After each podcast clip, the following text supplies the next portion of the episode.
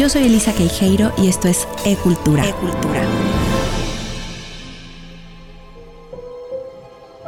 Lo esencial es invisible para los ojos. ¿Reconocen esta frase? Les daré un par de pistas. Un zorro, una flor y un pequeño niño de otro planeta. Para ser más específica, del asteroide B612. Todo comenzó de la siguiente manera. Varado en algún lugar del desierto del Sahara, un piloto dormía sobre la arena hasta que lo despertó una vocecita que decía, Píntame un cordero, píntame un cordero. No quiero que me hagas una serpiente que devoró a un elefante. ¿Ya saben a qué libro pertenece? Por supuesto, me refiero a Le Petit Prince, o como lo conocemos en español, El Principito. El libro de Antoine de Saint-Exupéry es un clásico de la literatura y una historia que todos tenemos que leer por lo menos una vez en la vida. Pero no creamos que es un libro común. De hecho, tiene una magia particular. Verán, es un libro que podemos leer a cualquier edad. Y la verdad es que dependiendo del momento de nuestra vida en la que lo leamos, las travesías del pequeño viajero nos dirán algo distinto nos inspiraron a soñar cuando éramos pequeños. Nos recordaron en la adolescencia que no todo es lo que parece y que en efecto somos únicos. Y en la vida adulta nos invita, por ejemplo, a no dejar morir a nuestro niño interior y a ver más allá de lo tangible, lo esencial. Pero, ¿qué es lo esencial que es invisible a los ojos? El zorro lo dijo con tanta sencillez sin percatarse que es algo muy profundo y complejo. Lo invisible es aquello que no podemos percibir con la mirada. Y es cierto que el corazón nos ayuda a comprender lo que no podemos nombrar o tocar, pero sí sentir. De eso vamos a hablar hoy. ¿Saben por qué? Porque un gran amor fue el que pudo inspirar esta historia tan amada por el mundo. Antoine de Saint-Exupéry fue un aviador y novelista francés nacido en 1900. A pesar de haber perdido a su padre desde muy pequeño, la vida de Antoine fue una de privilegios. En 1912 tuvo su primer viaje en avión, lo que le dejó una huella muy importante. Ver las nubes desde lo alto, percibir la velocidad a más de 12.000 metros de altura, encontrar figuras en el cielo, volar, se convertiría en su pasión.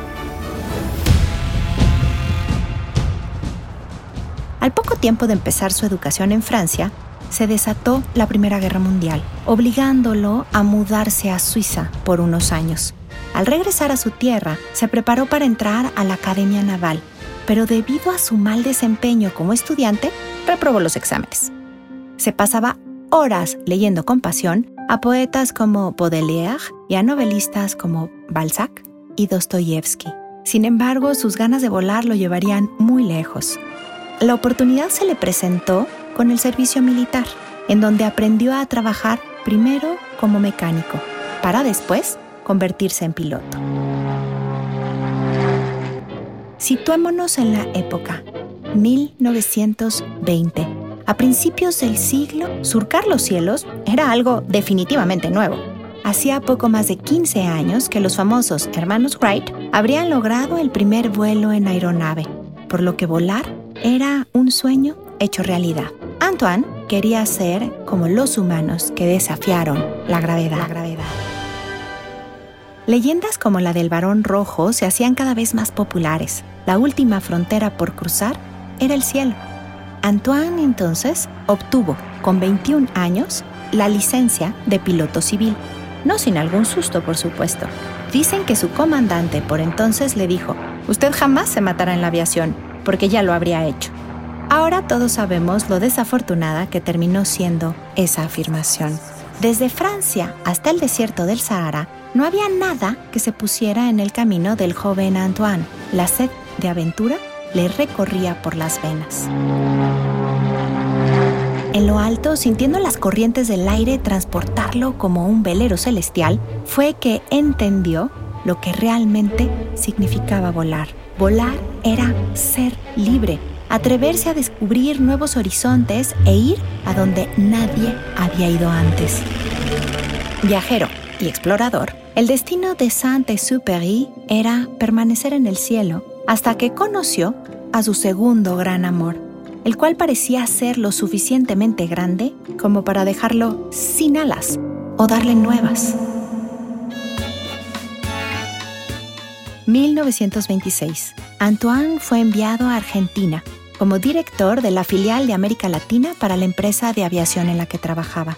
Pero en verdad creían que la personalidad creativa y aventurera de Antoine lo iba a mantener en actividades ejecutivas? No, por supuesto que no. Fue entonces que llegó a inspeccionar los inhóspitos territorios de la Patagonia, experiencia que una vez más cambiaría su vida para siempre. Los lugares estrepitosos, ver los grandes ríos desde los cielos y vivir las peligrosas cordilleras de los Andes en invierno despertaron en el corazón de Antoine una segunda pasión, escribir. En 1926 publica su primer libro, El aviador, que sería el primer testimonio de su experiencia como piloto. Así fue su vida de joven, un escritor que encontraba inspiración en sus momentos de aviador. Poco tiempo después, publicó Vuelos Nocturnos, su segundo libro autobiográfico inspirado en su experiencia en la Patagonia. Este fue galardonado ya con algunos premios importantes literarios, pero la escritura solo fue una sombra ante aquello que verdaderamente eclipsaría, en el buen sentido, la mirada de Saint-Exupéry. De familia adinerada, atractiva, poeta y pintora, apareció Consuelo Sunsin, una artista salvadoreña que se robó inmediatamente el corazón de Antoine. De carácter alegre, pero fuerte a la vez, la escritora cautivó al aviador. Él quiso casarse inmediatamente con ella, en Argentina. Pero la boda tuvo lugar dos años después, en Francia. Imagínense nada más qué pareja tan peculiar. Antoine era un extranjero con fama de ser excéntrico.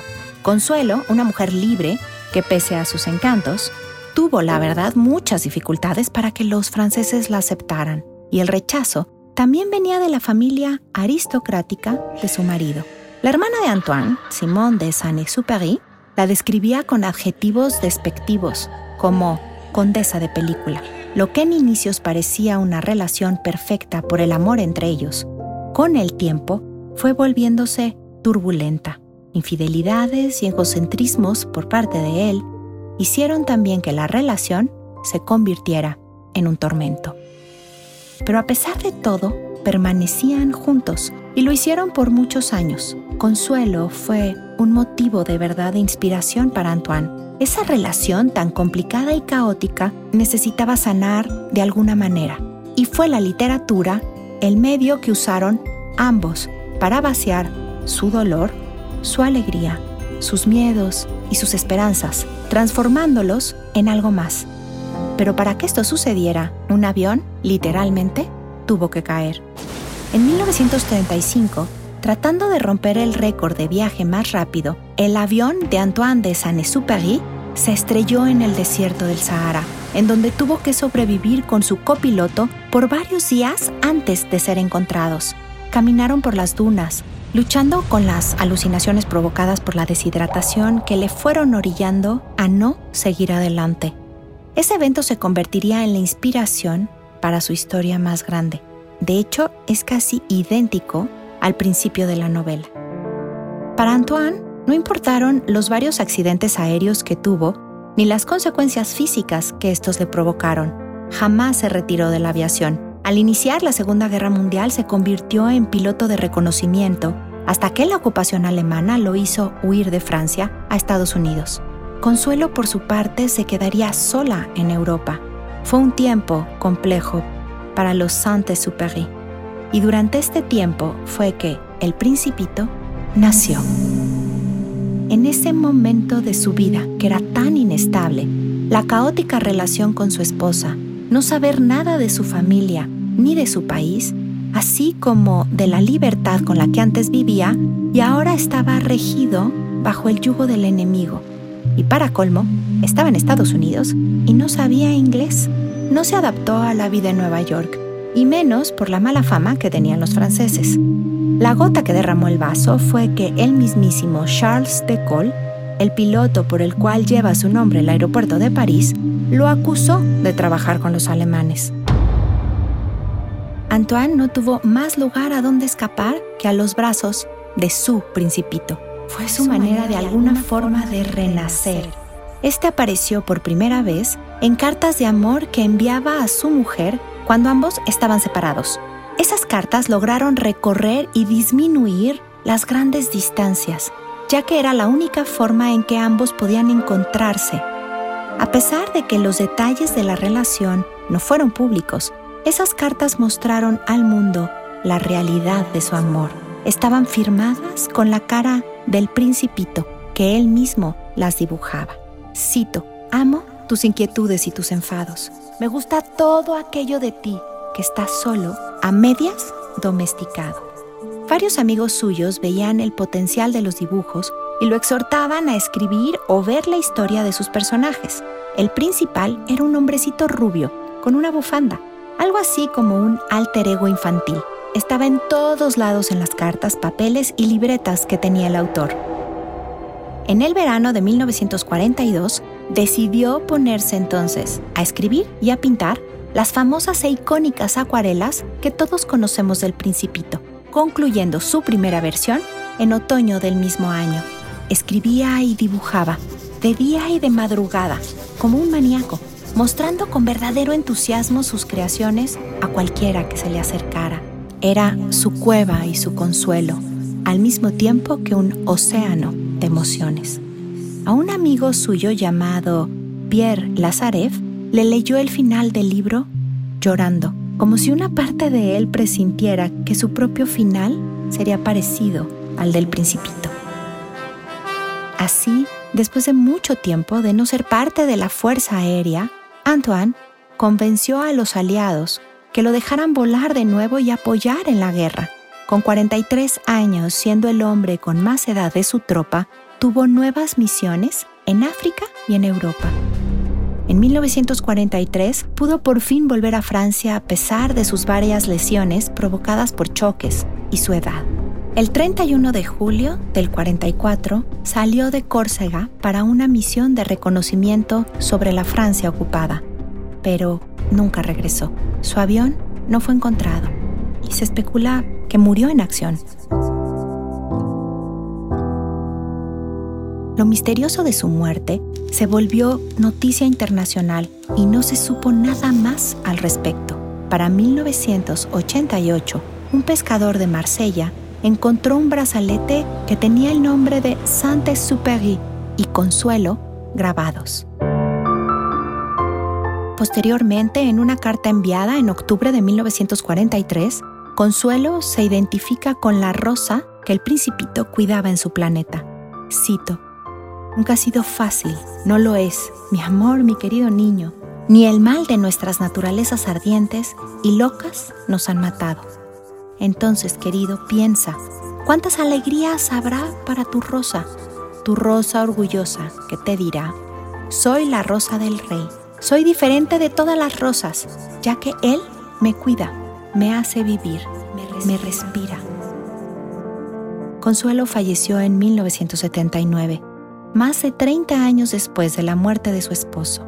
Los detalles de su relación se mantuvieron en secreto hasta que se publicó un libro que ella había escrito, Memorias de la Rosa.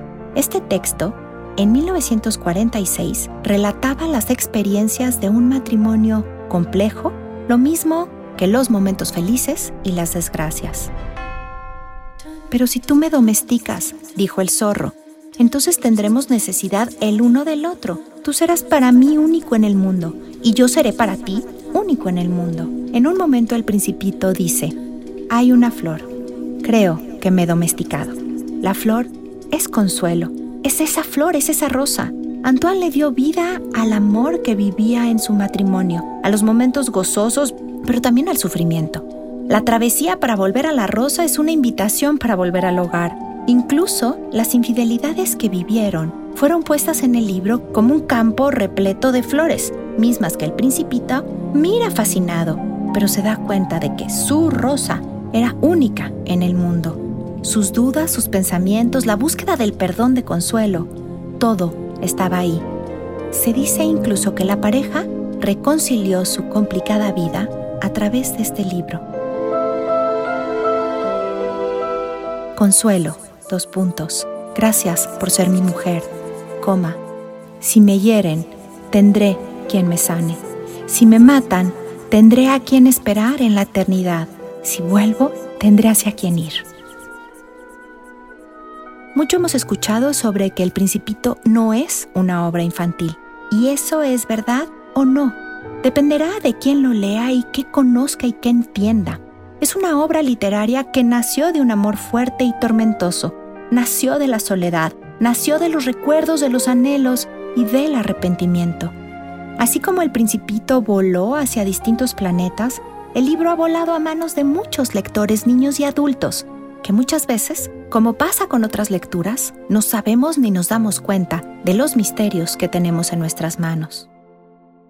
Antoine de Saint-Exupéry tenía un don. Podía hacer que los adultos recuperaran la luz de lo que fue su infancia, obnubilada por un tenue recuerdo de la mente de un niño. Antoine no pudo vivir el legado de su historia de amor, pero él y Consuelo viven entre metáforas en ella viven en todos los lectores que han descubierto su propio mundo en las aventuras del principito. Las lecciones de su amor ahora pertenecen a todo aquel que abra las páginas de ese libro, lo mismo que el corazón. Les dejo una última cita. Me pregunto si las estrellas se iluminan con el fin de que algún día cada uno pueda encontrar la suya. Yo soy Elisa Queijeiro y esto fue Arte con Placer y Cultura con Sentido.